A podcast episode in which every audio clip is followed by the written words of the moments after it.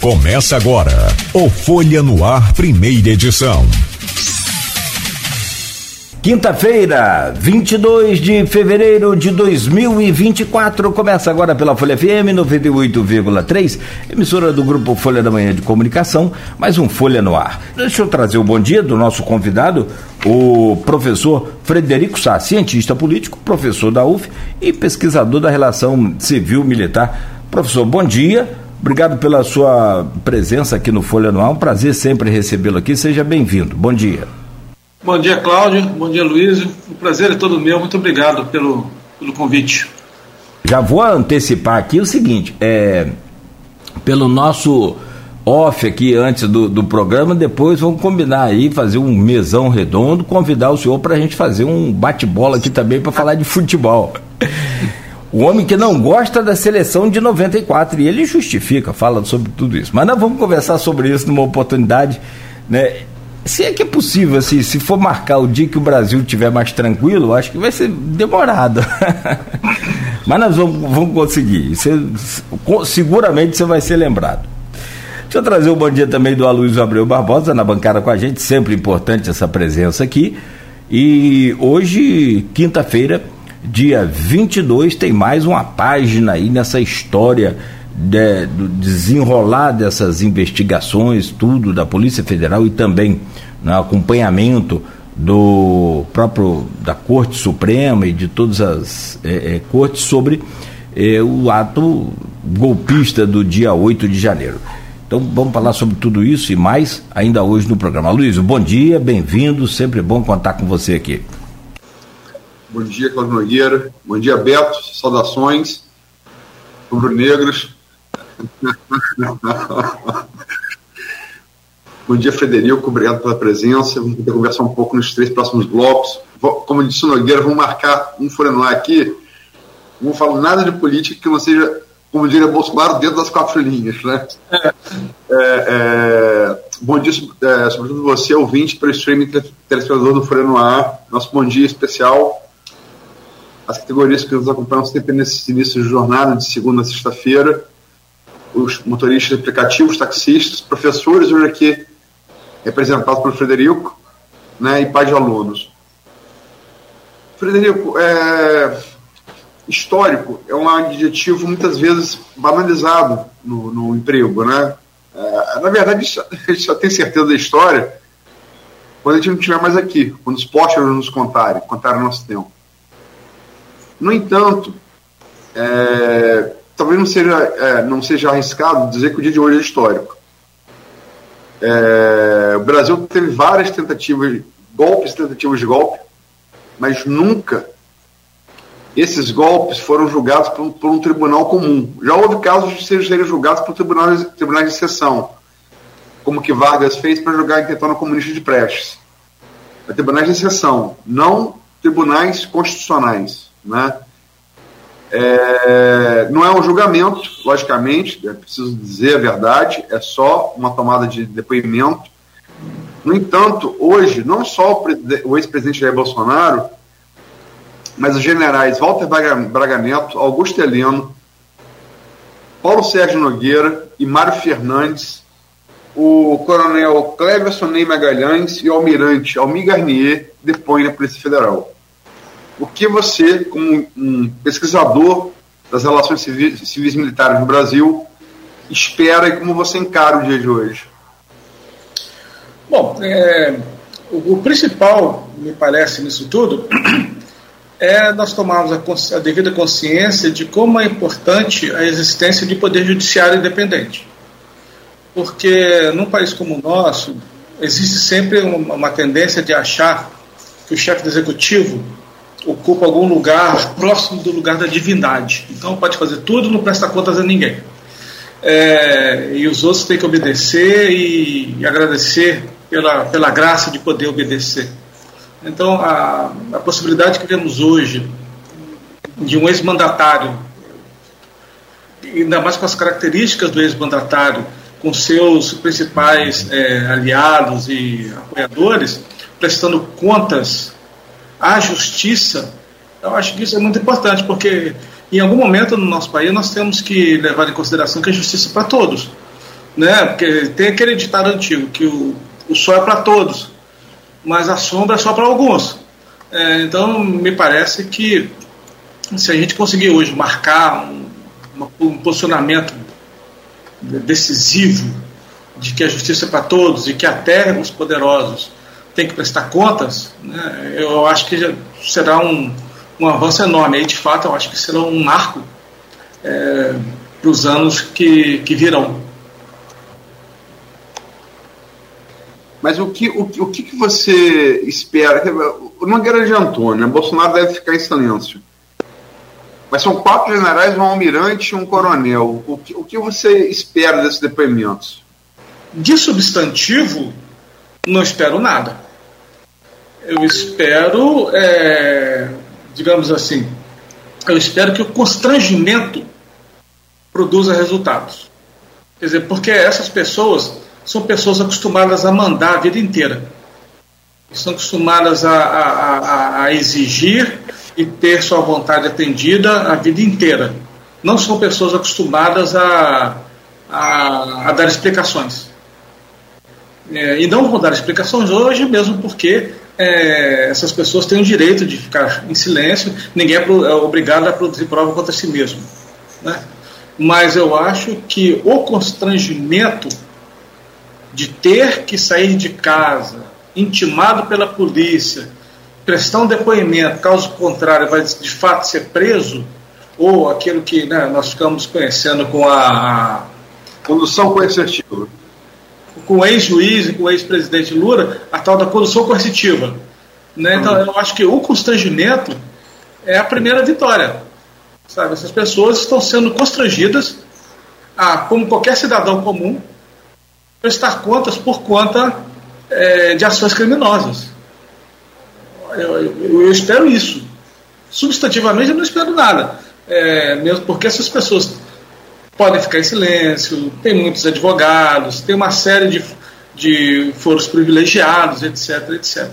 Mas o constrangimento me parece que já é uma, uma vitória que nós já temos.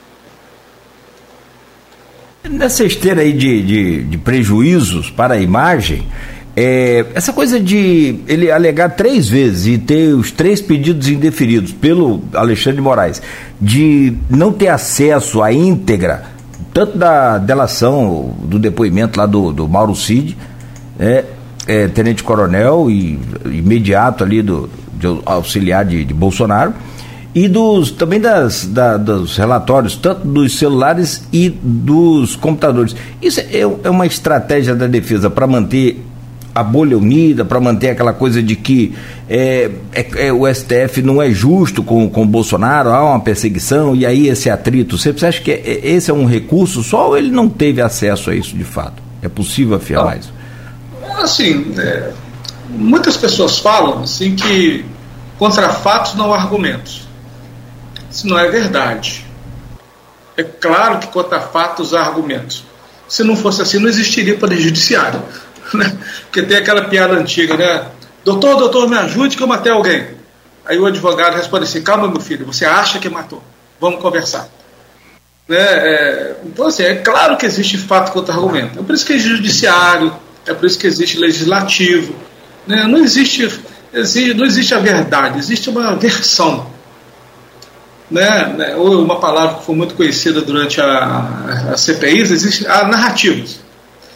Né? Então, assim, a defesa desse presidente é, teme a consolidação de uma narrativa específica que lhe é prejudicial. Então, a defesa do ex-presidente contra-ataca propondo uma nova uma, uma, uma, narrativa alternativa.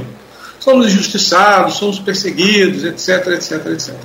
Eu não sou advogado, mas me parece que isso de que ah, não temos acesso a tudo que foi produzido contra nós. Me parece que isso é uma coisa bastante comum. Né? Afinal de contas, se você está sendo investigado, a autoridade investigativa tem uma série de coisas para a produção de provas. E ela apresenta o que ela está consolidada, o, o que ela tem de consolidado para e que configura a prova. Se ela tem coisas que não configuram prova, ela não vai apresentar. Me parece que esse é um procedimento normal é, das investigações, muito embora, né, repito, eu não seja advogado, é, Mas a autoridade investigativa não pode apresentar alguma coisa que seja meramente um indício. Tem que apresentar uma prova. O indício fica guardado, é lógico.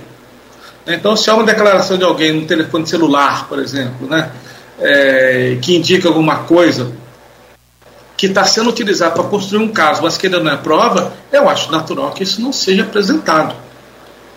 Né? Mas, mas assim, a narrativa de, de ser perseguido, essa narrativa é velha, né? Isso é filme velho, né? Isso é filme velho, isso é novela velha, velha. Isso aí é coisa que a gente assiste é, nesses programas que passam à tarde, esses programas de fofoca, esses programas de novela, novela antiga, né? Isso aí já é assunto velho. Frederico, é, é, vamos lá. Por que, que Bolsonaro deve ficar em silêncio? É bom a gente né, é, esclarecer o ouvinte telespectador. É, o que ele alega, a defesa alega que não teve acesso à íntegra, é uma coisa específica. Ou seja, o depoimento do coronel Mauro Cid foi ajudante de ordens do governo Bolsonaro durante é, os, os quatro anos.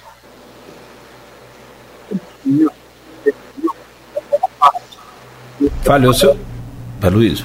Falhou seu, falhou seu áudio aí. Deu uma, uma embolada aqui pra gente. Desculpa. Desculpe. É, que que eu retorno é, desde o início? Desde o início? A partir do, do Tenente Coronel. É, tudo que a gente conhece até agora, da delação do, do Coronel Mauro Cid, coronel do Exército, filho de general, uma carreira militar brilhante, passou em primeiro lugar em tudo, tudo que fez na vida, né? tanto em, em cursos no Brasil quanto em cursos no exterior. É, mas é só uma parte, a gente conhece uma parte, a gente não conhece o todo. É, quem, quem, acompanha isso de perto, com fontes né, na, no Judiciário, na Polícia Federal no Ministério Público Federal, fala que isso está andando com o freio de mão puxado. Né? Estão indo devagar. Eles têm muito mais do que eles revelam. Mas o que ocorre? É, Bolsonaro, a defesa de Bolsonaro, não teve acesso à íntegra do, do, da delação. É, é isso que, que, que, é o, esse que é o ponto. E porque, tipo assim, se Mauro Cid, o que acontece? Mauro Cid falou uma coisa. Eu estive com o Frederico no programa Folha no Ar no dia 22 de fevereiro de 2024. E você fala que não teve, se eles provarem que você teve, isso é perjúrio. Pode ser preso. Né? É, qualquer situação que Bolsonaro negue em relação à relação do Malucide e a, a Polícia Federal ou o Ministério Público Federal puderem provar que aconteceu, coloca Bolsonaro em crime de perjúrio. Né?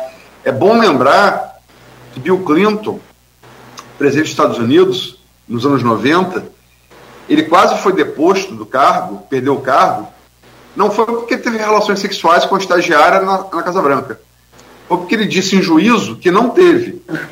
E a estagiária apresentou um vestido manchado de sêmen dele.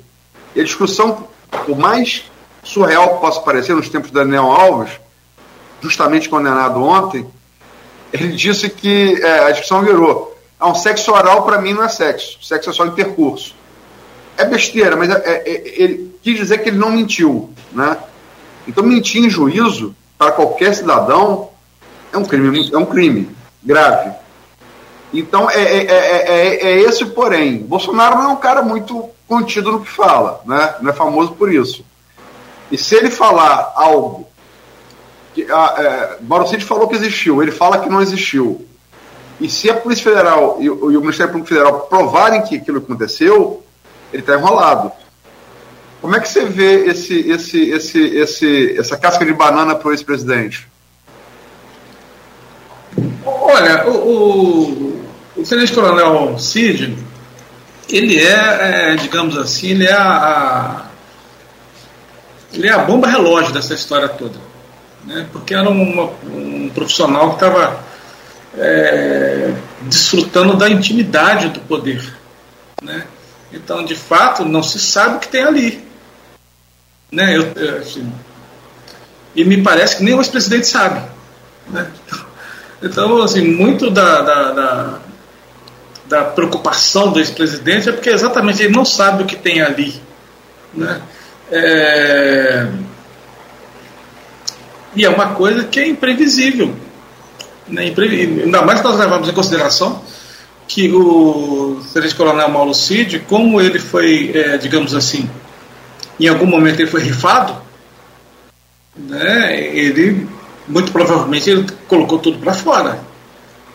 Né? Porque essas pessoas, elas têm que sentir, quando eu digo essas pessoas, estou falando assim, militares, né? Eles têm uma, uma, uma percepção de que no cumprimento de uma missão existe uma relação muito íntima de confiança entre todos os envolvidos, né? Então, o chefe não pode abandonar o subordinado. Né? Então, se, se o chefe abandona o subordinado, o subordinado perde a lealdade com o chefe. Isso é uma coisa muito séria. Então, nós não sabemos o que, o que vai vir de retaliação. É imprevisível. É, é imprevisível. Quando você fala de retaliação, você se refere a quê? Nesse caso, é falar a verdade. Nesse caso específico, é falar a verdade. É, é você. É... Quer ver, né? Olha só. Eu estou conversando com você. Né? É, uma coisa eu falar para você o que é a verdade. Uma coisa eu falar para você o que eu acho que é conveniente de falar. Né?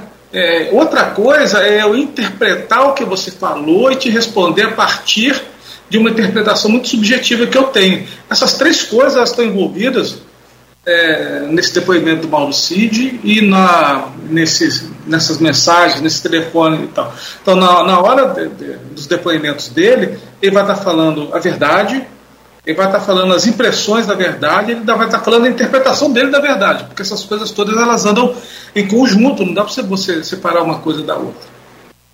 Um, e numa situação dessas, em que ele provavelmente se sentiu rifado, é, é muito provável que ele digamos assim, que ele tem a mão um pouco mais pesada na hora de, de proferir os depoimentos dele e de apresentar o que ele supostamente considera como sendo prova. Aqui no, no, no grupo de WhatsApp, é, professor Frederico Sá, cientista político e professor da UF, às vezes a pessoa está ouvindo o rádio e né, não tem a imagem aqui pelas redes, né? E, então é bom a gente identificar aqui aleatoriamente. Tem várias perguntas, tem uma da. Aliás, são duas, da professora também, e hoje do governo de Vladimir, auxiliadora Freitas. Presidente da Fundação Cultural Jornalista Oswaldo Lima. Isso aí, FCJ. É a Fundação Cultural Jornalista Oswaldo Lima. Obrigado, Aloysio. O golpe foi fracassado, ela afirma. Entretanto, com a operação da Polícia Federal, que mira Bolsonaro e militares, ganha uma repercussão nacional e internacional potente. Segundo o que temos acompanhado, a ação da Polícia Federal mostrou que o golpe planejado estava muito mais avançado do que se imagina. É, tem até aquela história lá do, do, do Alexandre de Moraes, de ser duas versões pelo menos de ser morto, né? Uma com o corpo desaparecendo e a outra ele sendo enforcado ali na Praça dos Três Poderes. Diante disso, o que de concreto legalmente podemos ver acontecer com os envolvidos no caso? É, então, um complemento aqui: existem vertentes, até entre o mundo jurídico, que o golpe não se concretizando não poderia ser considerado crime. Afinal, planejamento de golpe de Estado e sua execução como ocorreu no 8 de janeiro, é crime? É, bolas, assim, né? É... Se eu planejo um crime, eu sou culpado do crime de formação de quadrilha. Se eu tento matar alguém e não consigo, eu sou culpado do crime de tentativa de assassinato. Se eu derrubo um, um, um regime político legalmente estabelecido, eu sou culpado de um crime. Se eu planejo derrubar um regime legalmente estabelecido, eu, no mínimo, sou culpado de formação de quadrilha. É, não, não, me parece que haja sobre isso é, muita dúvida, porque o crime de golpe de Estado é o mais grave crime possível, porque ele mexe com todo o ordenamento político, social e pessoal. Porque imaginem é, vocês se o golpe de Estado dá certo. Quantas pessoas a partir de 9 de janeiro de 2023 já teriam sido presas, assassinadas ou torturadas em nome daquele golpe. Centenas, provavelmente. Então, você planeja, planejar a, a prisão a tortura e o assassinato de centenas, talvez milhares de pessoas, como é possível que isso não seja crime? Né? É, é, e aí essa coisa de que ah, eu tentei matar, mas não consegui, portanto não sou culpado de nada. Assim, anos atrás, eu já dei aula em faculdade de Direito, quando eu dava aula em faculdade particular. É, eu me lembro que, preparando uma aula dessas aí, anos atrás, eu estava lendo sobre direito na a origem do direito, acho que da Suméria, em algum desse, em algum, algum alguma civilização do Oriente Médio. É, nessas regiões isso configura, isso se aplicava, eles tinham essa percepção, ah, não consegui, então não, não aconteceu nada. É, mas aí vem direito romano, vem direito liberal, não é mais assim que funciona, né? Não, não é possível, você não pode, em nome da liberdade, organizar-se para destruir a liberdade. Você não pode, em nome dos direitos da democracia, conspirar para destruir os direitos da democracia. Isso não pode. Isso, inclusive, até está é, tá previsto é, na Lei de Segurança Nacional. Pô, né? A última Lei de Segurança Nacional é de 1983. Eu não tenho certeza se ela ainda tem vigência. Não tenho certeza. Mas a Lei de Segurança Nacional ela foi editada pela primeira vez em 1935 e foi sendo reeditada várias vezes aí até a década de 80. É, eu não tenho certeza, a última edição é de 83, eu não tenho certeza se ela ainda está em vigência. Mas em todas elas se prevê como crime atentar contra o Estado Democrático de Direito. Porque quando você mexe no Estado Democrático de Direito, você mexe em tudo. Você mexe no ordenamento político, até dos crimes aqui que acontecem na rua, batedor de carteira e tal. Você mexe em tudo. Então, e é por isso que essas pessoas estão aí sendo constrangidas a prestar julgamento, é por isso que essas pessoas estão sendo processadas. Né? Então, não é possível que só as pessoas que invadiram é, Brasília no ano passado sejam condenadas. Tem aquelas pessoas, coitadas, né, com toda honestidade, né, dá uma certa pena dessas pessoas, porque elas foram ali, é, embarcaram, a maioria delas pelo menos, né, numa ilusão de patriotismo, tendo em vista que o brasileiro não conseguiu ativar o patriotismo em nenhum momento da sua história, pelas vicissitudes da nossa formação, né? Nós somos filhos da Casa Grande da Senzala, afinal de contas, e a República nasceu com um golpe de Estado. Então nós não tivemos aí muita oportunidade para poder desenvolver civismo. Então o nosso civismo é esse civismo de Casa Grande. É, civismo de Casa Grande e Senzala, né? Civismo de Pelourinho. Então não, não pode ser só essas pessoas. A bucha de canhão que vai ficar 15, 17, 20 anos presa né, onde estão os chefes deles? Né, onde estão os chefes deles? É, essa turma é responsável direta por esse negócio. Porque, vejam, é, eu estou falando demais, porque qualquer coisa vocês foram não, não, não, Porque assim, a, até a década de 60, 70, existia uma modalidade de golpe militar na, na América do Sul. Que, assim, o militar dá o golpe, bota a tropa na rua, tanque na rua, prende jornalista, é, acaba com as liberdades civis e reforma todo o judiciário. Fecha uma modalidade, é, é, é, fecha congresso, exatamente. É uma modalidade de golpe. Essa modalidade de golpe foi substituída. Né? É, é nós tivemos uma manifestação dessa muito clara com a Dilma Rousseff. Entretanto, o que não se modificou é que para que um golpe tenha sucesso, é necessário que haja amplo acordo entre as elites e o povo. Ou seja, as pessoas têm que concordar com isso. Então, o golpe contra Dilma tem a gravação famosa do ex-senador. É preciso um acordo com o Supremo, com todo mundo. Então, o acordo foi feito. É, o mesmo Supremo que hoje está aí apertando o ex-presidente da República é o Supremo que deu a benção para o golpe contra Dilma Rousseff. Exatamente o mesmo Supremo. Né? Porque naquela época houve um acordo entre todas essas elites e a população, né? Aquela época de bater panela na, na janela de casa e tal, é, para que se depusesse a Dilma Rousseff, com a desculpa de que ela tinha perdido a confiança do Congresso Nacional. Ora, bolas! O Brasil não é parlamentarista.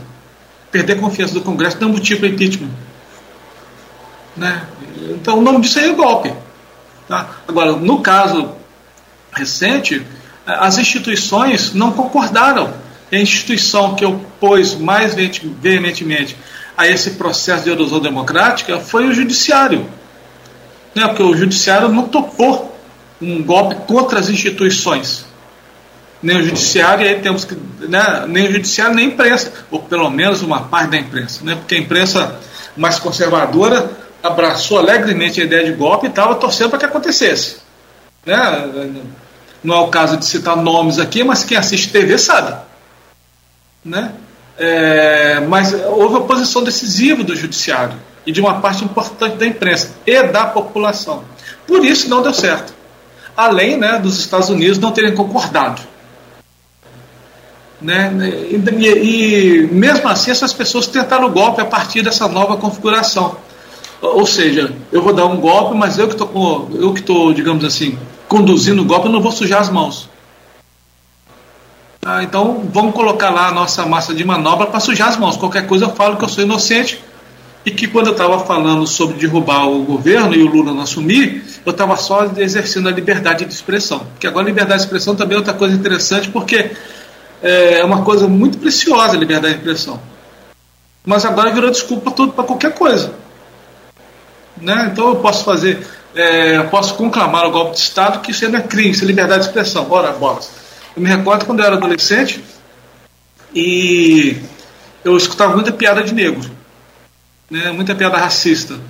É, hoje não pode mais. E eu não vejo ninguém reclamar de que não pode mais fazer piada de negro porque é, fere a liberdade de expressão.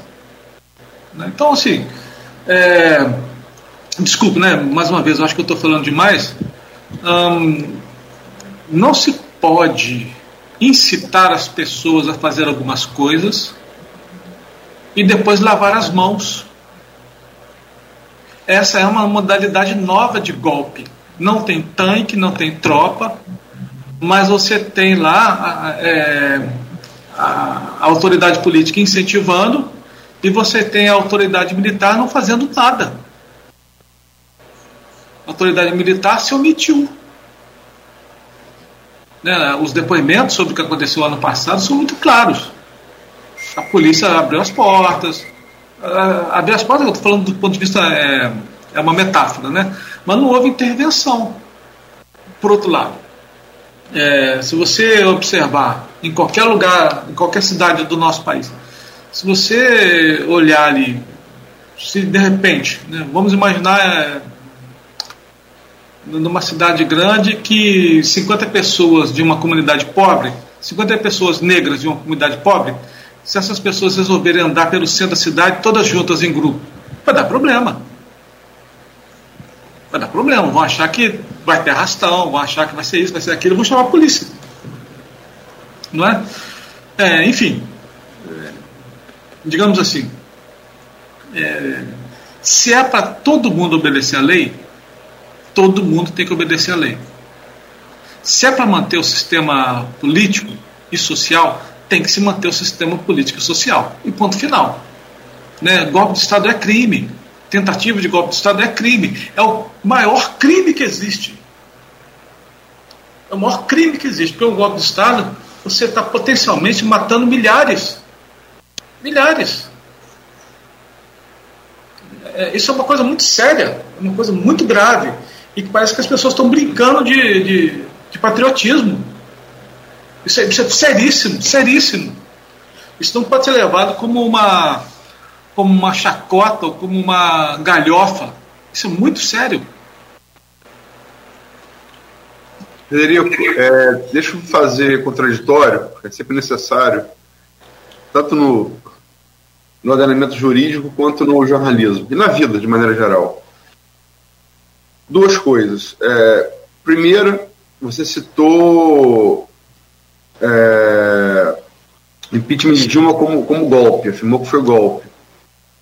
É, e, e, falou por que, que perder, é, perder apoio parlamentar não, não, não leva no regime presidencialista necessariamente o presidente ser deposto. Logicamente que leva numa república parlamentarista. Porque se ele foi parlamentar, você acabou Sim. o governo, só convoca a nova eleição.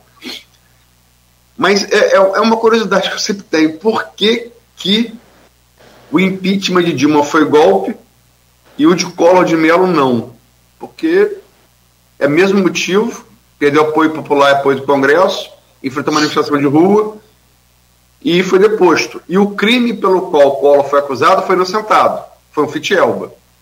O crime pelo qual Dilma foi acusada foi inocentada, que é a deformação da ordem jurídica. Então, por que, que um foi golpe e outro não? E o segundo, e o segundo porém, é... um jurista que eu, que, eu, que eu tenho muito respeito é comentarista jurídico da UOL, Walter Mairovich. Ele é ex-magistrado, magistrado aposentado e jurista, né? E está longe de rezar na cartilha bolsonarista de Visgandra, de André Mendonça, de Cássio Nunes Marques, de Marco Aurélio Melo. Até, é, me parece até, é, pelo, é, pelo que eu posso aprender dele, um, um camarada progressista. Né?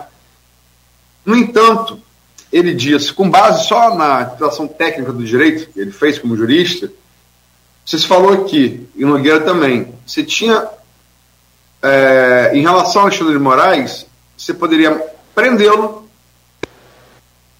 matá-lo e sumir com o corpo em Goiás, ser um batalhão de operações especiais, ou enforcá-lo um guindaste ceiçado em praça pública, né, na Praça dos Três Poderes. E Walter Mairovitch coloca, é, é, a partir daí, Alexandre de Moraes não tem é, imparcialidade para julgar Bolsonaro. E como que como você vai, você vai julgar alguém que ameaçou te matar e erguer seu corpo na praça, na praça dos Três Poderes? Então são duas perguntas. É, por que, que o impeachment de Collor, é, perdão, perdão, o impeachment de Dilma foi golpe o de Collor não? E o segundo, Alexandre de Moraes, a segunda, Alexandre de Moraes, no seu juízo, tem imparcialidade para julgar Jair Bolsonaro? Eu acho que, começando pelo final, eu acho que o ideal seria se declarar impedido. Né? Eu acho que o ideal seria isso. Né? Porque, evidentemente, que ele. Ninguém tem. Bom, ninguém tem sangue de barata, né? É, a tendência é que ele julgue essas coisas com. com. digamos assim, para ser gentil, com uma certa veemência. Tendo em vista que, pô, eu, vou, eu, vou, eu sou o juiz do cara que ameaçou me matar. Então, acho que é uma tendência de que esse julgamento não seja lá assim tão imparcial. Então, acho que o ideal, de fato, é que ele se declare impedido. Tá? Agora, eu não sei como é que funciona é, STF, é, se ele se declara impedido, para quem isso vai. Isso eu não sei. Tá? Eu não sei como é o sorteio, eu não sei como é que roda entre os membros do Supremo é, esses processos todos. É, talvez, aí de, de, de, de, novo, né, isso é, é apenas uma especulação talvez ele tema que o processo sair das mãos dele vá para um outro juiz que não tenha tanto conhecimento do caso ou que esteja menos comprometido com a, com a punição dos responsáveis por esse, por esse golpe. Não sei, né? mas me parece, repito, que o ideal é que ele de fato seja, é, que ele se declare impedido. Eu acho que o melhor é que isso aconteça. Para não, né, para que, para que não se diga no futuro que ele fez a mesma coisa que o ex-juiz Sérgio Moro fez. Né? É, era né, o responsável pela investigação trabalhava junto com o responsável pelo julgamento. Né? O que, o que em qualquer lugar do mundo configura anulação de processo. Quem julga não pode trabalhar com quem acusa. Né? Isso não pode acontecer. Agora, com relação ao Fernando Collor de Mello, se eu não estou enganado, isso faz muito tempo e, e assim, tem muito tempo que eu não penso sobre o Fernando Collor de Mello. Na época do Fernando Collor de Mello, estava é, envolvido, eu tinha até esquecido essa história do Elba, eu não lembrava disso mais. O que eu me lembro muito da época era a história que envolvia o financiamento de campanha com o PC Farias né, me parece que, é, de novo, Tem muito tempo que eu não penso nisso e, e essa informação não está clara na minha cabeça. Eu então, me recordo... O Fetiel, só para o ouvinte, esse excedente, esse resto de sobra de campanha. Sobra de campanha, é verdade. Teria se materializado na compra do Fetielba. Então o Fetielba, não o Fetielba, é que o Fetielba teria sido comprado com esse dinheiro que ficou de sobra de campanha. Então é, é essa a acusação. O Fiat Alba foi o, foi o pedalinho do Fernando Collor de Mello. Exatamente. O pedalinho do Fernando Collor de Mello. É, então, eu lembro que a história dos restos de campanha, tinha a história do financiamento de campanha, tinha a história do Caixa 2 e do que, que o falecido é, PC Farias estava fazendo, no, como ele estava envolvido com isso, no, como tesoureiro da campanha.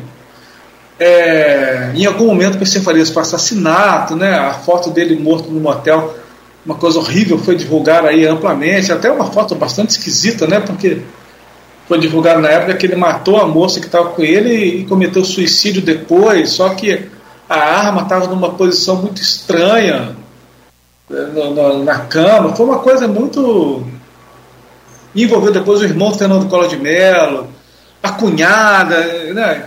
Enfim. Pedro Collor de Mello e Tereza Collor de Mello. É, exatamente. Assim, então eu me recordo disso. Tá? E eu me recordo que estava sendo investigado é, e que, numa CPI inclusive, e que para evitar o impeachment, Collor renunciou. Né?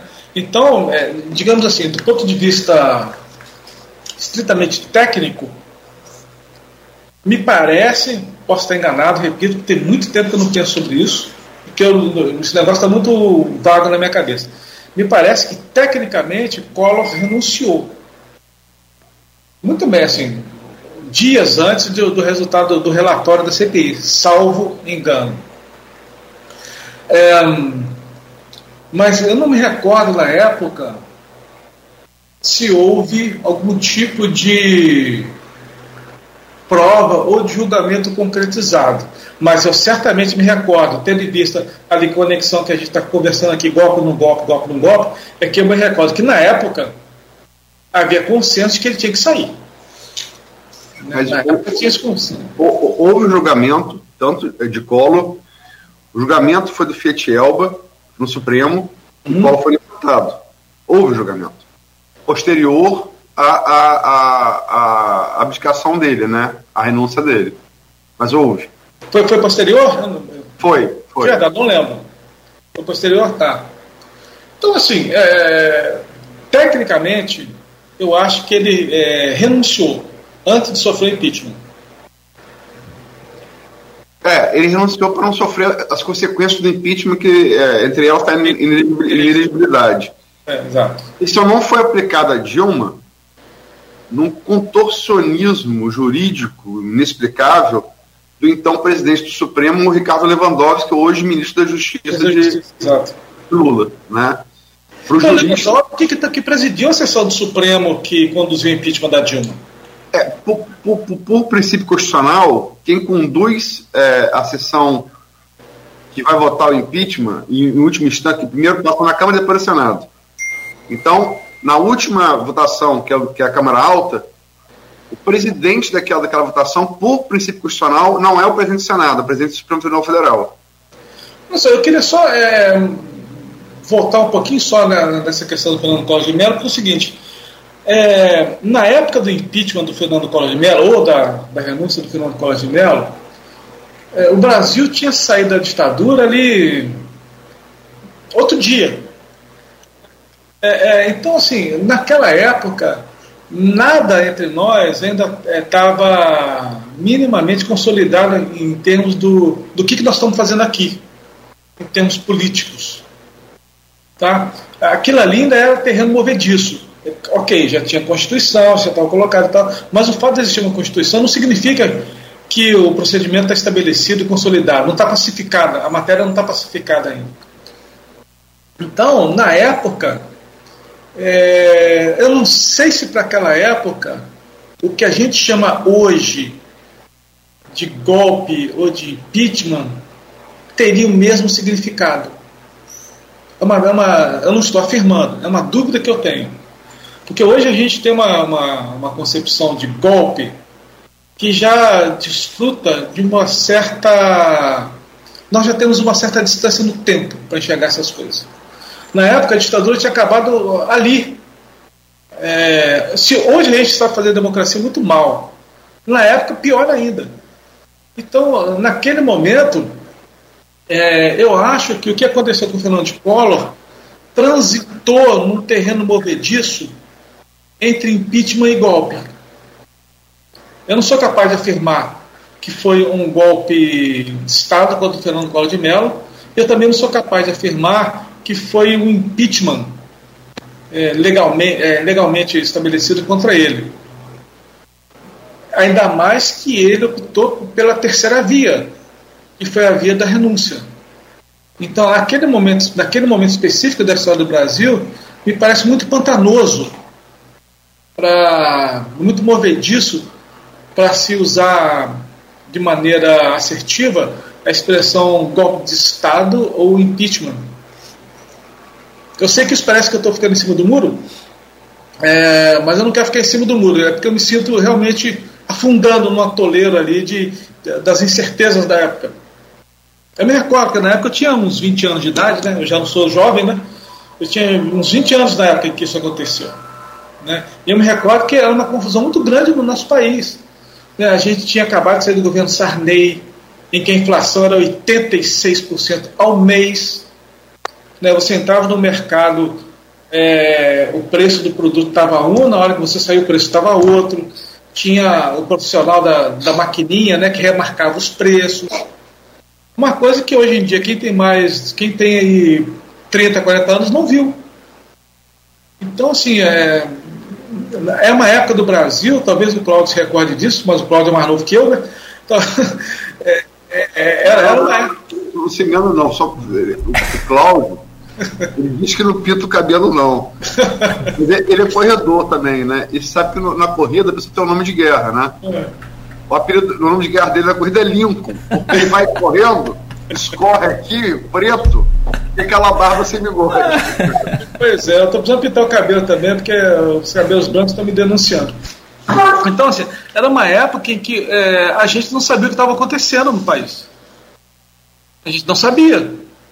Né? E, então, a deposição do Collor, na época, eu me recordo perfeitamente, parecia ser a coisa certa a fazer. Para vocês terem uma ideia, na época, o Partido Progressista do Brasil era o PMDB. Né? Ninguém sabia. O, o Leonel Brizola, na época, era é, uma pessoa muito temida, mais temido do que o Lula. É preciso lembrar, para ser justo com a história, que Brizola apoiou Fernando Collor de Mello. Pois é. O filhote da ditadura, né? Nas palavras do, do Leonel Brizola. Né? Então, assim, na época a gente não sabia. Collor pegou o projeto do CIEPS e falou que ia implantar é, em termo, em, a nível federal.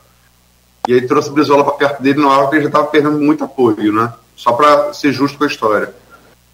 Então, assim, a gente não sabia o que estava acontecendo na época. Então, assim, então, de novo, a sua pergunta original, se o que aconteceu com o Fernando Collor foi golpe ou não foi golpe, a minha resposta é não sei. Eu, eu não sou capaz de dar uma resposta sobre isso, tendo em vista o momento que a gente vivia no Brasil. Mas eu sei que o que aconteceu com a Dilma foi. Porque hoje a gente já tem uma, uma, uma percepção maior de, de, de distância para poder julgar essas coisas. Eu só, em, em, relação, até fazendo uma análise com, com o Sérgio Moro e o Maerovic, e, e, o Alexandre Moraes, a partir do que disse o Maerovic, é, assim, palco da Chico da Francisco. O princípio de qualquer democracia é isonomia no tratamento jurídico, né? Qualquer democracia.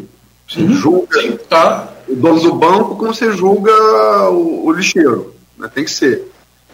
Então, assim, é, é, é, eu, eu, falo isso porque, assim, é, houve apoio popular, houve, houve perda, de, perda de apoio parlamentar, houve manifestação de rua, que, é, é, no mesmo processo levaram o impeachment de, de Collor e de Dilma. É, o problema, na verdade, na, na, minha, na minha modesta entender, é de sintaxe.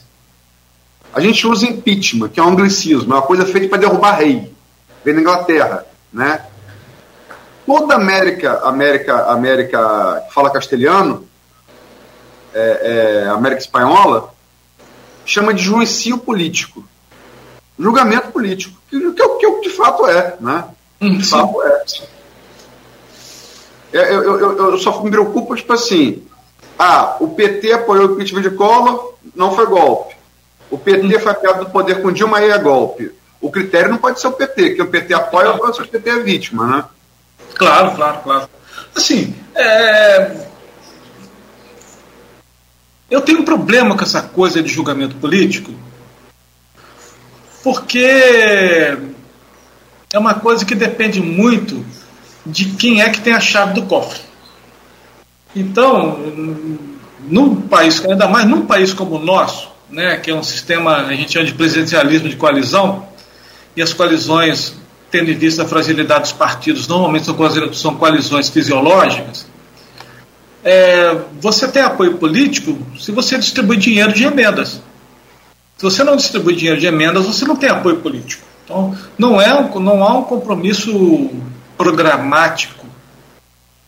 Né? O, o, máximo que a gente consegue chegar no Brasil de compromisso pra, é, programático é um compromisso ideológico, mas o compromisso ideológico é o mais horroroso possível, porque está fundamentado é, em julgamentos morais. Eu estava vendo aí o material que o Luiz me mandou ontem sobre é, as eleições aqui na nossa região. Tem candidatos, ele falou assim: fulana de tal, mulher, mãe, cristã, por favor, né, gente? Por favor, me ajuda aí. Né? É, então, o compromisso ideológico que a gente tem é esse: é uma pauta moral, por favor. Né? Se é isso, nós estamos regredindo nós estamos voltando para a Idade Média, por favor, né? Não faça isso comigo. É, então, como os compromissos não são programáticos, nem são do ponto de vista racional, ideológicos, mas são compromissos apenas é, são compromissos apenas morais, apoio político é se você está recebendo dinheiro de emendas ou não. É, aí, nesse caso, é, eu me recordo que na época da Dilma se falava que a Dilma perdeu apoio político porque ela cortou, ela fechou a torneira. Né? É, então, assim, o julgamento político, porque usa-se a expressão julgamento político como uma desculpa para fazer alguma coisa que não é legal. Então, no mundo político existe uma legalidade diferente. Portanto, eu posso fazer isso que no judiciário eu não poderia fazer. Isso é errado. É, isso é, é meio que um pouco das frustrações que nós percebemos quando há alguma CPI. Eu sempre assisto CPI pelos motivos errados, ok? Eu assisto CPI com pipoca guaraná, porque é um entretenimento maravilhoso. Você está vendo ali a classe média sangrar. Isso é sempre divertido. Né? Você vê a elite chorar, a classe média sangra ali. É, entretanto, o parlamentar que compõe a, a comissão parlamentar de inquérito, ele se comporta como se aquilo ali fosse autoridade judiciária, autoridade policial. Não é. Não é. Aquilo ali é um negócio feito ali para você, você coleta indícios faz bastante barulho, cria um tumulto na imprensa, e depois você leva aquilo ali para o judiciário, que normalmente não liga para aquilo ali. Porque aquilo ali é coletado de uma maneira assim completamente esdrúxula. Né, o parlamentar, eu, eu me recordo, uma, uma dessas CPIs aí, que eu não me recordo mais qual foi, o deputado começou a, a inquirição dele assim, é, meu senhor, boa, tarde. A minha primeira pergunta é: o senhor acredita em Deus? Não dá, né? Aí as pessoas ficam descrentes da CPI, ficam descrentes do judiciário, é, porque as pessoas acham que a CPI é a autoridade judicial. Não é. Definitivamente não é. Né? Então, enfim, necessário, porque assim, a, a CPI é um, é um mini julgamento político. E pelo que a gente vê na CPI, julgamento político, com todo respeito, a gente não pode levar muito a sério. É, porque aquilo ali é, é feito para. O, o, cara que está na CPI está preocupado com a próxima eleição dele. Então ele vai ali para usar como palanque e tal. Não é uma coisa confiável. Perfeito. Professor, são 8 horas e 5 minutos. Infelizmente precisamos fazer uma pausa aqui, virar um pouco essa chave também. Vamos continuar falando sobre essa questão ainda. É, e aí, na área também que o senhor tem especialização, que o senhor tem estudo, que é a responsabilização, por exemplo, dos militares envolvidos e o futuro da, da, das Forças Armadas. Só para não ficar devendo aqui, rapidamente, o senhor falou sobre a Lei de Segurança Nacional, ela foi revogada em 2021. A lei é 7.170 de 1983 foi revogada em 2021 no governo Bolsonaro e é, parte dela foi incluída no, no, Código Penal de 1940. Tá? Que ironia, né? O ex-presidente da República é, revogar a lei de segurança nacional, muito embora isso seja também uma grande esperteza. Em algum momento a gente pode conversar sobre isso, é. mas também é uma grande ah. esperteza. Ah. Um, um, um, um, governo dessa característica revogar a lei de segurança nacional. E, e, alguns vetos foram feitos e ele vetou, inclusive, uma parte que falava sobre punições para fake news. Ele vetou isso. Bom, e na época da Dilma, o presidente da Câmara, deputados federais. Ah, não, perdão, Collor foi vice-pinheiro, desculpa. É, é, é da, isso, boa. É, e o, o, da Dilma foi o Cunha. Eduardo Cunha. Eduardo Cunha. E do Senado era o Renan Calheiros. Só para registrar, né? Não estou fazendo juízo de nome de ninguém, de valor nenhum. Não lembro do Senado com Collor, mas da Câmara tenho certeza, foi Ibsen Pinheiro. De Ibsen Pinheiro, isso mesmo. Boa. Minas Gerais, né? Ibsen Pinheiro é de Minas Gerais, se eu não estou enganado. Eu acho que é de São Paulo, eu acho. Ibsen, é, não sei. Por memória. Bom, minha memória está aqui na minha frente. O, o Falecido, né, inclusive, né? O Ibsen já faleceu, já faleceu, salvo engano. Eu não sei se.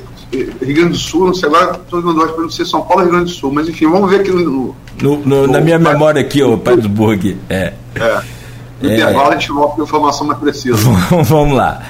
Meu caro professor Frederico Sala, lá no, no streaming nosso, o Edmundo Siqueira, que é blogueiro, jornalista, servidor público, é, deixou aqui uma pergunta para o senhor. Professor, tivemos alguns golpes militares no Brasil, começando pela proclamação da República. O último tentado não, não teve a adesão da totalidade das Forças Armadas. Porém, me parece ser mais por conjuntura do que por vontade. Nossa democracia não puniu os militares de 64. Se não punir agora, manteremos esse fantasma do golpe militar em nossa democracia? Um, sim. sim. Agora, explicar esse sim é que dá bastante trabalho, né? porque, é, veja só, é, o militar é um profissional. Né? Consequentemente, ele é treinado para fazer uma série de funções. O caso, entretanto, é que essas funções são diferentes se você está pensando num país com mais cultura cívica ou um país com menos cultura cívica. O que a literatura está demonstrando, né, que as pesquisas demonstram, é que quanto mais é, consolidado o país está do ponto de vista democrático, liberal, parlamentar, jurídico, mais a profissão militar está voltada à defesa do país contra o inimigo externo. Não estou dizendo que isso seja bom, né? Porque defesa do país contra o inimigo externo significa treinar um militar para fazer guerra. Então, os Estados Unidos aí para demonstrar que fazer guerra é uma coisa problemática, né? Você vai lá e, enfim. É, agora, quanto menos desenvolvido o país for do ponto de vista cívico e institucional, mais a profissionalização militar se volta para controle interno, para controle do processo político, para controle do processo social, para controle do processo econômico. Ou seja, quanto mais, é, quanto menos desenvolvido culturalmente, politicamente, institucionalmente o país for, mais a profissionalização militar se volta para dar golpe ou para fazer chantagem contra as instituições. No nosso país, muito embora economicamente é, esteja bem colocado, né, é, no contexto internacional, nosso país, do ponto de vista cívico, é muito atrasado. Muito atrasado. Do ponto de vista educacional, muito atrasado. É, é uma expressão que eu sempre gosto de usar. É, nós somos criados na Casa Grande e na Senzala. E o nosso processo educacional não permitiu que nós entendêssemos o que é isso. Né? No mínimo, sei lá, desde Rui Barbosa, que mandou queimar os arquivos da escravidão. Então a gente não sabe muito bem o que aconteceu.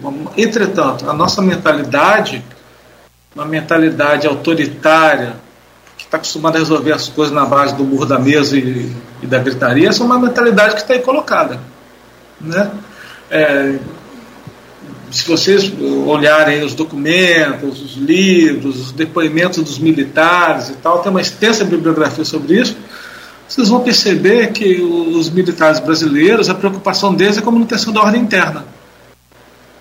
Né? É, assim sendo, você vê a elite, quando os militares nossos são citados em movimentos políticos que conduzem ou conduziriam algum golpe de Estado, isso não chega a ser uma novidade, isso é uma coisa que meio que se espera que aconteça. Né? Até mesmo se espera isso por parte dos políticos civis. Porque todo civil que quer dar um golpe, a primeira coisa que ele faz é ligar para um general para saber se ele vai ter apoio. Né? O, ex-presidente, o Marechal Castelo Branco, chamava esses políticos de vivandeiras. Né? Vivandeiras lavadeiras que, que ficavam. Vivandeiras alvoroçadas. É, é, é, é, as lavadeiras ficavam andando atrás de, de tropa em movimento para poder pra solicitar o serviço, para lavar roupa da tropa em movimento. Então, assim, esse vivandeirismo ele é muito presente nas nossas elites, nas nossas elites políticas, né? É, assim sendo, esses, é, esses generais que estão sendo citados aí, digamos assim, eles não estão envolvidos nessa polêmica do golpe, não é, não é uma questão de mau caratismo, de jeito nenhum. É que a profissionalização deles foi essa. O que eles aprenderam ao longo da vida é que militar aqui no Brasil, o trabalho deles é controlar o processo político. E que o inimigo, na melhor tradição da guerra revolucionária, da guerra da Argélia, da Indochina, e que o inimigo é inimigo interno. O inimigo é, são segmentos da nossa própria população. E, e aí esse inimigo no Brasil, né, ele recebe um, um rótulo que é uma espécie de guarda-chuva, né, que cabe tudo ali embaixo dele, é o rótulo de comunista. É, cabe tudo ali embaixo muito embora é, quase todo mundo que usa essa palavra sabe o que ela significa, né? É, eu tenho até um parente, né, que uma vez falei, pô, você vai votar no comunista? Eu falei, gente, você, quer, você sabe o que é comunismo? Se você não sabe, eu te explico. Aí esse meu parente ficou com raiva de mim. ficou, ficou, com raiva de mim. Tem um tempo que não fala comigo. É, então é a profissão do cara. Então, assim, é, eu tenho. A minha profissão é intervir no domínio político interno. E eu tenho que defender o país de dois inimigos. Eu tenho que defender o país, eu tenho que defender o país dos brasileiros, porque os brasileiros são muito. Os brasileiros não sabem o que eles querem. Eu tenho que defender o Brasil dos comunistas. E aí, comunista. comunista, todo mundo que eu não gosto. Eu não gosto, comunista. Isso já foi aí, sei lá, ao longo da história, essa palavra já foi, por exemplo, herege. Eu não gosto de você. O que, que você é? Herege. Então, há palavras que elas servem como guarda-chuva. Né? Hoje essa palavra é comunista. É, Federico, é, eu vi hoje mais cedo a notícia de que o Exército, desde ontem, está preparando salas no Comando Militar do Planalto em Brasília, para eventual prisões de Bolsonaro dos generais. É, como é que você vê essa perspectiva? Olha só, a, a prisão de generais e, e prisão de Bolsonaro, eu acho que isso aí eh, operam em dois, em dois, em, duas, em dois segmentos separados. A prisão de generais, ela tem uma, uma, uma gravidade no nosso país, porque ela, ela, digamos assim, ela representaria uma espécie de subversão da ordem social, não da ordem política, da ordem social. Porque o, o, o militar no Brasil, ele ainda é considerado como sendo o porto seguro da nação, como sendo o único patriota, como sendo o único que se importa com os destinos do Brasil, o Exército, as suas armadas ainda se consideram como sendo as únicas instituições nacionais e permanentes. Então, a prisão de generais ela pode ser interpretada por esses segmentos como sendo a, presa, a, a quebrar a espinha da instituição responsável pelo Brasil. Então, no nosso país, atacar as suas armadas corresponde atacar a própria brasilidade, o próprio Estado brasileiro, a própria nacionalidade. Então, se reveste de muita carga social e para os militares emocional, porque representa mais ou menos isso, né? É, se estão agora atacando os militares, o que será do Brasil? O Brasil vai acabar. Então surge aí uma situação agônica no sentido de, é, né, como a, a, teoria política chama, no sentido de amigo inimigo. O inimigo está vencendo. Então é, a soberania está mudando porque outro segmento político está sendo capaz de decretar exceção. Então, isso de fato é, é, é grave. E tem potencial para muitas repercussões nesse sentido. A, a, a, prisão do Jair Bolsonaro, na minha opinião pelo menos, ela opera numa chave separada, porque, muito embora se chame o Bolsonaro de capitão, disso, daquilo, assim, não se pode chamar de militar reserva uma pessoa que foi para reserva como tenente. Né? Isso não é nem reserva remunerada, né? isso é R2. É, é, então, assim, no caso do Jair Bolsonaro, seria a prisão de alguém que conseguiu encarnar os valores do atraso no Brasil. Né? E os valores do atraso, eles, eles conseguem, de alguma maneira, fazer com que comunguem é, certos segmentos da classe média, da classe média branca, e certos segmentos das pessoas é, mais pobres, mas que o que une essas pessoas mais pobres com esses segmentos da classe média branca o fato de, de tal me parece, né? Está o fato de serem um vasto segmento da população brasileira que não tem nenhum tipo de pertencimento a, ao trabalho, é, a uma posição no mundo da vida e no mundo do trabalho que lhes garanta estabilidade é, profissional, social e pessoal.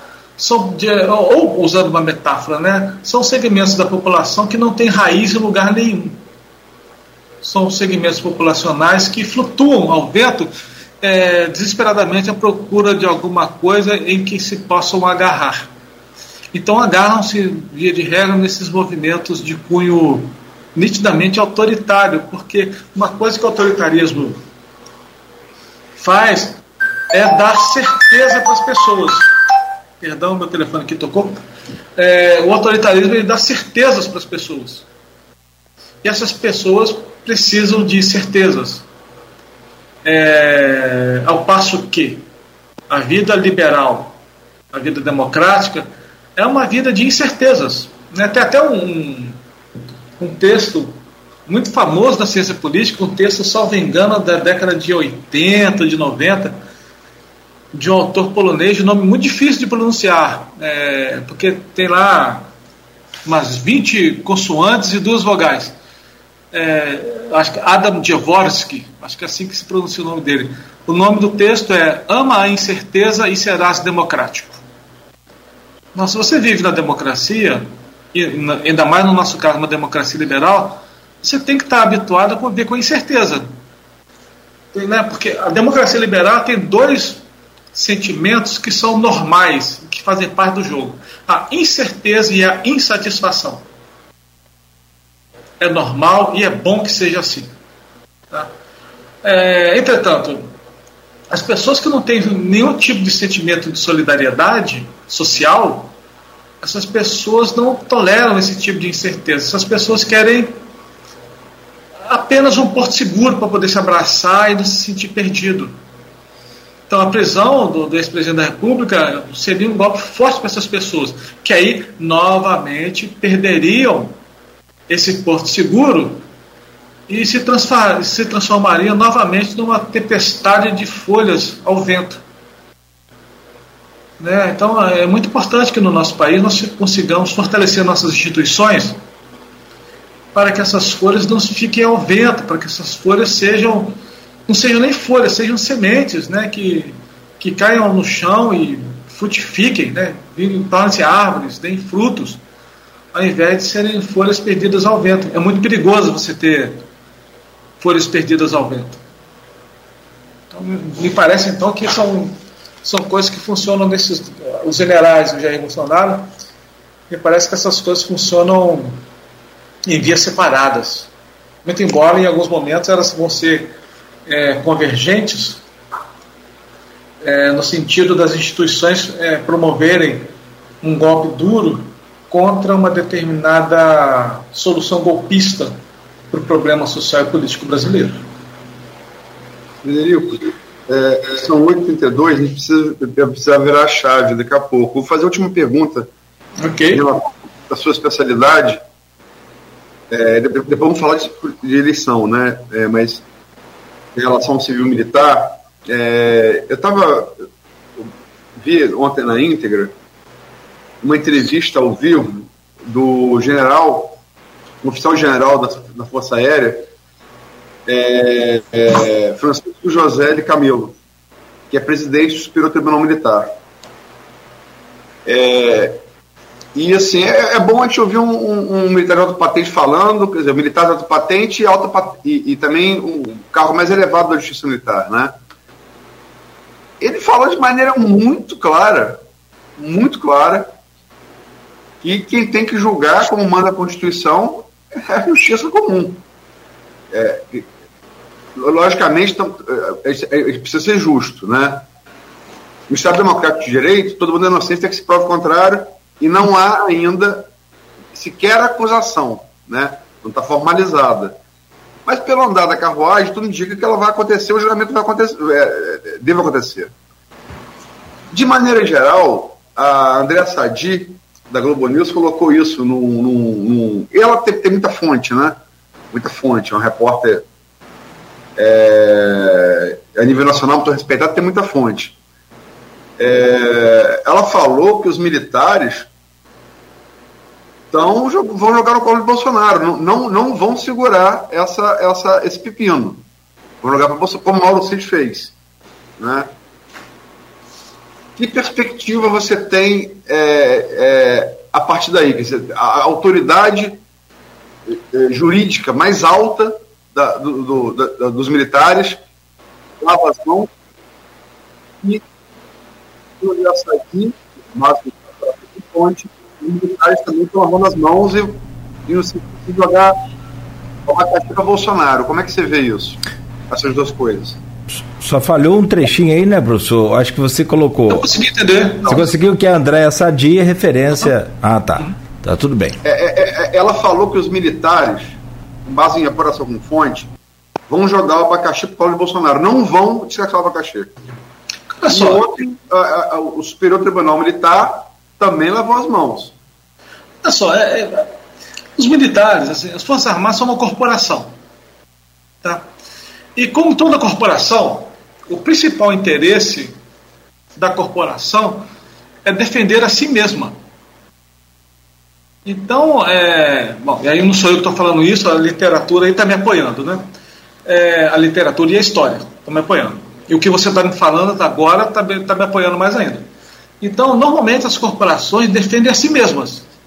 Tá? Então, é, ainda mais corporações estatais, que são corporações que normalmente trabalham como é, órgãos de extração de dinheiro do contribuinte.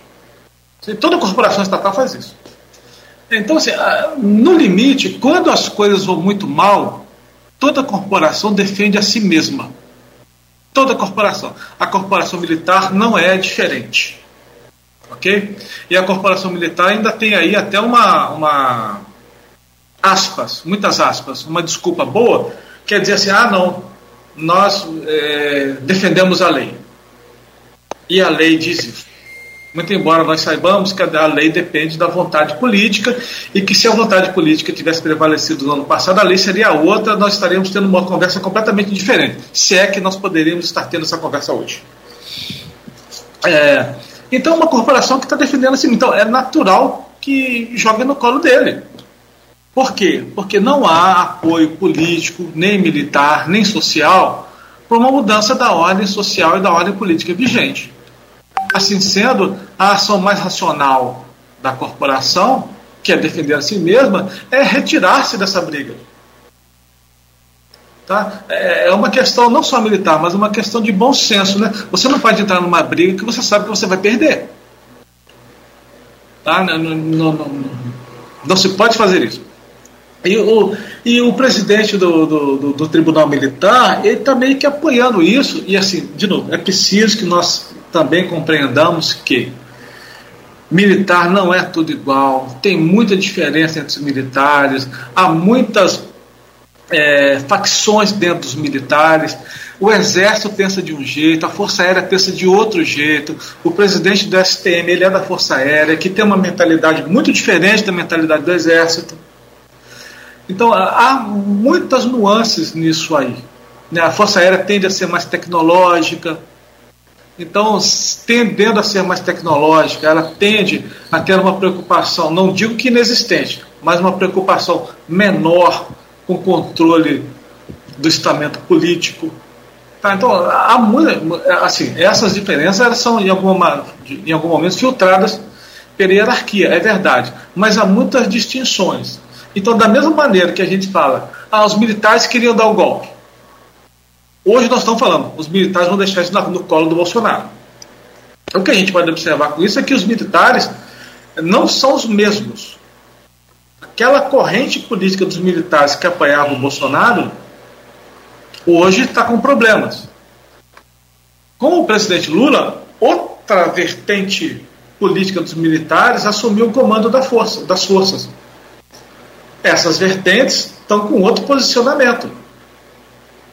Tá? Então, é, eu estou fazendo essa distinção porque, para a gente compreender quando a gente fala mili os militares, a gente não está falando de uma coisa só. É, assim, feitas as devidas transposições, é a mesma coisa quando as pessoas começam a criticar a imprensa. Ah, mas a imprensa é isso, a imprensa é aquilo. Como se fosse todo mundo igual, não é. Ah, tem jornalismo assim, tem jornalismo assado, tem o jornalismo cinza, mas também tem o jornalismo sério. Tem aí esses programas aí do Mundo Cão, mas também tem os documentários da, do Canal Brasil. Tudo é imprensa, não, não é a mesma coisa. Os militares também não são a mesma coisa. Né? E hoje, quando se diz, é, aspas, jogar isso no colo do Bolsonaro, essa é uma decisão da corporação militar e é uma, é uma decisão 100% racional. 100% racional. No mínimo, porque é uma briga que não se pode vencer com, sob o risco né, de, de rachar mais ainda o país. Né? Antes da eleição do, do Jair Bolsonaro, tinha muito medo que o Brasil caísse em guerra civil, por conta da radicalização que o país se encontrava. Né? Eu acho muito importante que esse primeiro ano do governo Lula tenha se passado sem declarações bombásticas dele, sem ir para a TV xingar o ex-presidente da República. É muito importante que nós consigamos voltar a conversar essas coisas é, de maneira civilizada e racional. Que é uma coisa que não aconteceu nos últimos quatro anos. Né? Nos últimos quatro anos, infelizmente, todo dia você ligava a televisão, tinha alguém do governo anunciando algum tipo de catástrofe. Que é uma coisa típica de movimento autoritário da extrema-direita. Né? A extrema-direita vive do medo e do movimento constante ocasionado pelo medo. Frederico, a gente tem que virar a chave, né? Desculpa, eu tô falando demais. Não, não, não, não. não. Vocês precisam me cortar. Absolutamente. É, mas assim, é, estamos hoje é, exatamente sete meses, oito, seis, 14. Sete meses e 14 dias das urnas de 6 de outubro. É, não é tanto tempo assim, né? Sim. É, e, e, a eleição municipal, ela tem um condão da proximidade, né? Porque não tem eleição nacional. Você não cruza com o presidente. Você não cruza com o senador, você não cruza com o deputado, com o prefeito, vereador, você cruza. Sim. No seu cotidiano, né? É... E a gente tem é, é, é as pesquisas, né? Foram até, foram até questionadas muito também, como imprensa, como academia, como os artistas, foram muito questionados no governo Bolsonaro. Ameaçou-se até Arthur Lira, né? É bom lembrar, é, censurar as pesquisas. Houve essa tentativa assumida pelo presidente da Câmara, Arthur Lira. É bom a gente sempre falar disso. Pesquisas que se cumpriram, né? Que se cumpriram. A que mais acertou foi a IPESP, né? No primeiro e segundo turno. É, Atlas Intel também teve um nível grande de acerto, né? É, e essas pesquisas, de uma maneira geral, de 2023, é, a saber, é, feitas em campos, né? A GPP de março, a Iguape de julho. A Iguape de julho é sempre bom ressaltar, encomendada pelo grupo dos Bacelar, né? porque é o grupo de oposição a Vladimir, portanto, isso dá um teflon à pesquisa, embora a Iguape seja um estudo sério. Eu, pelo menos, acompanho pesquisa há muito tempo, considero. GPP também. E a Prefab Futuro também a gente é obrigado a falar, né? Porque é, a pesquisa, ah, como é que você pode ouvir 100 pessoas e tirar, mil pessoas e tirar o país ou uma cidade? Simples. Você pega o estamento da, sociedade, as divisões que faz o BGE, reproduz isso no universo. Você vai ter o retrato, né? E a Prefab Future, é, a gente precisa dizer isso, ela, em relação ao censo do BGE, ela aumentou a parcela de 0 a 2 salários mínimos e evangélicos, que, em tese, são os eleitores, mas sempre foram mais garotinho, né?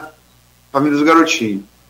Mas, enfim, essas três pesquisas de 2023 apontaram uma grande vantagem de Vladimir sobre os demais. É, na GPP, 50 pontos, na estimulada, quando você apresenta né, o, o disco com, com, com os nomes, na GPP de março, 50,4% de intenção de voto.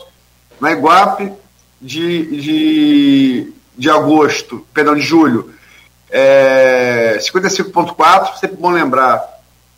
Né, Iguape comandado pelos Bacelar, então deu Vladimir 55,4%, mais que a GPP. A Prefab Future, com esse. É, é, é, tem que sempre lembrar essa coisa de. Né, parece ter sido meio dirigida ao, ao, ao alterar o percentual é, do IBGE, deu Vladimir 66,8. Eu te mandei a, a, as matérias, como você já falou, com a, a, análise das pesquisas mais a fundo, né? Inclusive com o colega da academia, que é o William Passo, é, é geógrafo com especialização em estatística, né? Enfim, como é que você projeta a partir disso como cientista político? Olha só, a eleição só um pequeno parêntese. Eu, eu não sou contra a pesquisa, mas eu também não gosto muito, não. Porque, é, digamos assim, eu não gosto muito como a pesquisa é usada. A pesquisa usada como um instrumento de aferição de rumos da campanha e de satisfação popular, acho uma coisa muito válida. É, entretanto, no nosso país, ela é utilizada como um instrumento de campanha. Vote em mim porque eu estou na frente. Não perca seu voto, vote em mim porque eu estou na frente. Então a eleição acaba virando uma corrida de cavalos. Né? Então, assim, não gosto muito desse uso, não. Mas enfim, isso é uma outra conversa. Agora, assim, do ponto de vista da, do chefe do executivo, é muito difícil o chefe do executivo não conseguir, digamos, colocando de outra forma, é muito difícil o chefe do executivo não ser reeleito. Muito difícil. Porque a máquina está na mão do cara. E a prefeitura, como você falou, você cruza com o prefeito, né? A prefeitura tem muita capilaridade A, a prefeitura chega em todas as ruas, em todos os bairros. Em todo lugar você vai ter uma escola do município, você vai ter posto de saúde.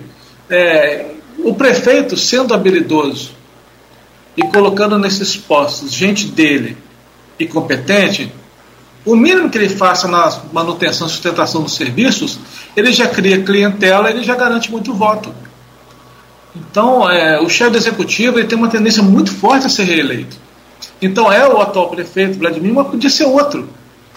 Não é comum o chefe do, do, do, executivo não ser reeleito. Não é comum. É, é, é uma tendência, no mínimo, repito, por conta da capilaridade. Então, eu estava vendo a sua pesquisa. Você minha não, minha não. Não, mas você, é, é, que você me mandou. O Vladimir, né, o atual prefeito, que é do, do progressista, se não estou enganado, né? Que é um partido, que é um partido no, da direita, né? Progressista. No momento que as pesquisas foram feitas, duas delas, ele estava no, PS, no PSD. PSD? É, aí depois ele ficou sem partido e foi para o PP. O PP, né? Então, assim, partidos de viés conservador. Né? Então, é, é, é um partido de viés conservador que, pela capilaridade da prefeitura, está em todas as ruas do município. Aí eu estava vendo lá que o último colocado é o reitor do IFE, 0, qualquer coisa de intenção de voto. Por que, que esse cara tem tão pouca intenção de voto? Porque ninguém conhece, ele não desfruta da capilaridade que o atual prefeito dispõe. Se você trocasse essas duas figuras de lugar, colocasse Vladimir na reitoria do IFE e o, o reitor do IFE na prefeitura, quem ia estar na frente era o reitor do IFE. Então, uma coisa, é, digamos assim, a... tem uma inércia nisso aí que é muito difícil de ser rompida. Né? E, um outro lado, eleições municipais tendem a ser muito pragmáticas. Né? As pessoas não ligam muito se esse cara é muito embora atualmente com a nossa pauta ideológica de costumes, importa, né, como a pesquisa que você mandou, se é mulher, mãe cristã. Né? Importa, né? O cara não pode fazer é, campanha dizendo assim, homem ateu e divorciado. Esse cara não vai ser eleito. Esse cara não vai ser eleito.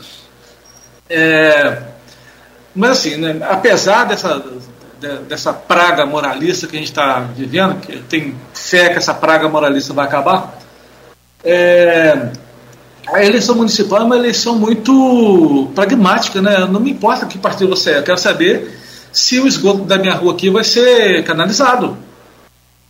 Né? Eu quero saber se o posto de saúde ali vai funcionar de novo, eu quero saber se a escola vai abrir mais vagas. Se você fizer isso, você vai ter meu voto.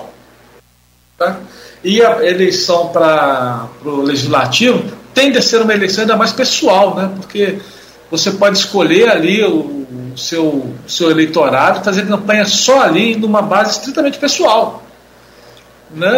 Aqui em Itaperuna, né? eu estou aqui em Itaperuna, né? muito candidato a vereador abre escritório na época de eleição para receber as pessoas. Se você tentou. Você, desculpa, é para fazer um adendo. O voto a vereador é o único voto que você pode dizer, votei fulano porque ele é meu amigo. É, é, é verdade. Né? Ah, bom, quem nunca fez isso, né? Eu já, eu já votei no cara porque é meu amigo. é, é, assim, eu, eu, eu, eu não sei, já comentei com vocês, mas eu sou do jiu-jitsu, né? É, eu, morei, eu morei muitos anos em Niterói. Houve uma eleição lá que eu votei no meu professor de jiu-jitsu. Cara, é meu amigo. Aí ele te deu a faixa preta, não? não, aí, não eu, eu, até sou faixa preta mesmo, mas eu peguei anos depois. Na época que ele era candidato, eu acho que era faixa azul, que é a segunda faixa. Mas enfim, eu votei no cara porque eu gostava do cara. O cara é gente boa, realmente. Me ajudou. Então é um cara bacana. Então, a eleição para vereador tem muito disso. É meu parente, é meu amigo, mora ali do lado. Se ele for eleito, ele vai me dar alguma coisa né? E a pessoa também se sente importante, né? Vou apoiar fulano de tal. Né? Então, esse vereador tem muito disso. Mas pelas pesquisas que você me mandou, ô, Aloysio, existe um, meio que um padrão, né? Primeiro, o chefe do executivo tende a se reeleger. Segundo, O Rio de Janeiro é um estado que existe uma tendência conservadora muito forte.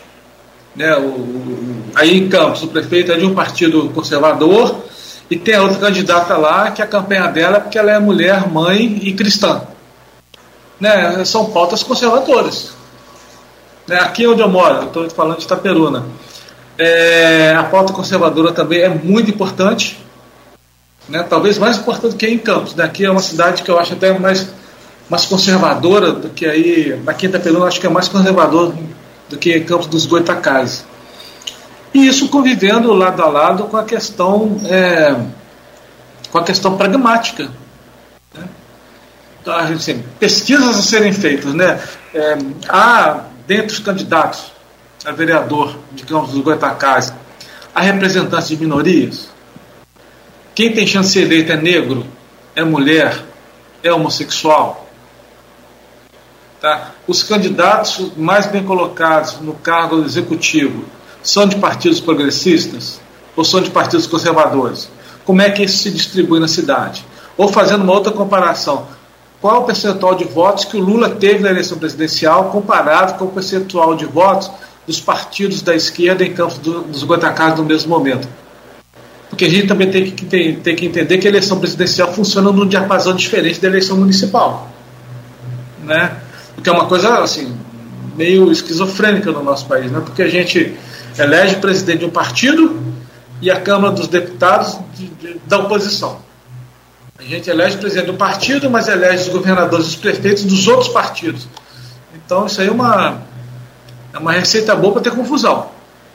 Né? De qualquer forma, eu acho que é muito importante que para o município é, a pauta seja a mais pragmática possível.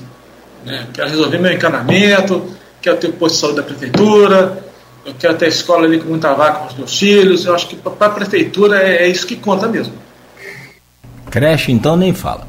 Pois é. Professor, isso é, é, isso é importante. Deixa eu tentar sugar aí, captar aí do seu conhecimento uma, uma, uma situação aqui. Me parece claro hoje aqui na, na cidade que é, para ganhar do Vladimir é preciso levar para segundo turno. Não, há muita possibilidade, é, os números aí dizem, né? Segundo a pesquisa, ele ganha no primeiro turno pela aprovação popular. Mas vamos lá. É, é qual que seria, de que modo a oposição pode então levar essa eleição para o segundo turno? É, outra coisa que me parece clara também que a oposição sem poder em Campos, ela não apresenta o nome até o momento, a Luiz já falou, sete meses, 14 dias, isso tem muita coisa pela frente, é, mas ela não apresenta o nome que tenha decolado ainda até o momento.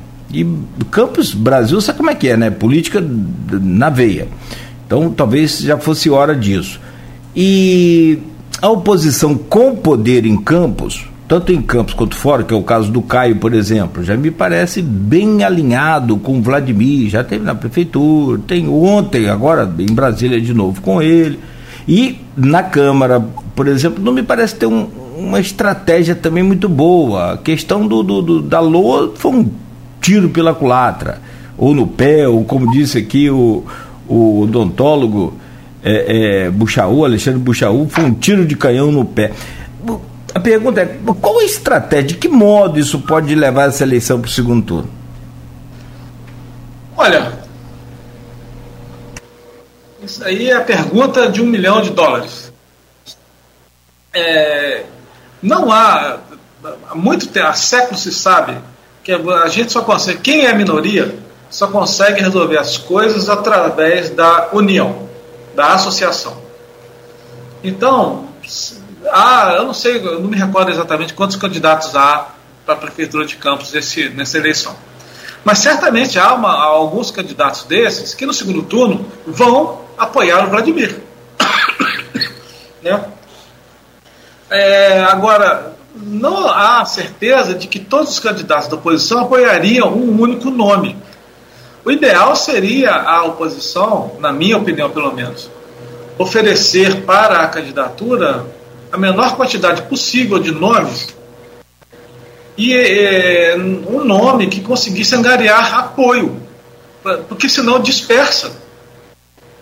Aí dispersando não se consegue nada. E aí, assim, né, falávamos agora há pouco do Leonel Brizola, as brigas do Leonel Brizola com Lula são famosas. E aquilo ali atrasou a esquerda no Brasil durante décadas. Então a ideia sempre é a associação, sempre é a união. Mas mais importante do que isso, e para usar uma expressão que eu usei agora há pouco, é a capilaridade. Tem que ser uma pessoa que seja conhecida na cidade. É uma eleição municipal. Então as pessoas têm que saber esse cara. As pessoas têm que se lembrar de que um dia tomaram café com esse cara. Um dia, um dia essas pessoas sentaram no botequim comendo um pastel com esse, com esse cara. Então esse cara tem que ter capilaridade. Sem capilaridade não adianta. Não adianta. Porque é, é, um, um problema da esquerda brasileira, pensando em esquerda como oposição, é o academicismo. Né? A esquerda é muito academicista. Então gosta muito de debate, debate, debate, mas resolve poucas coisas.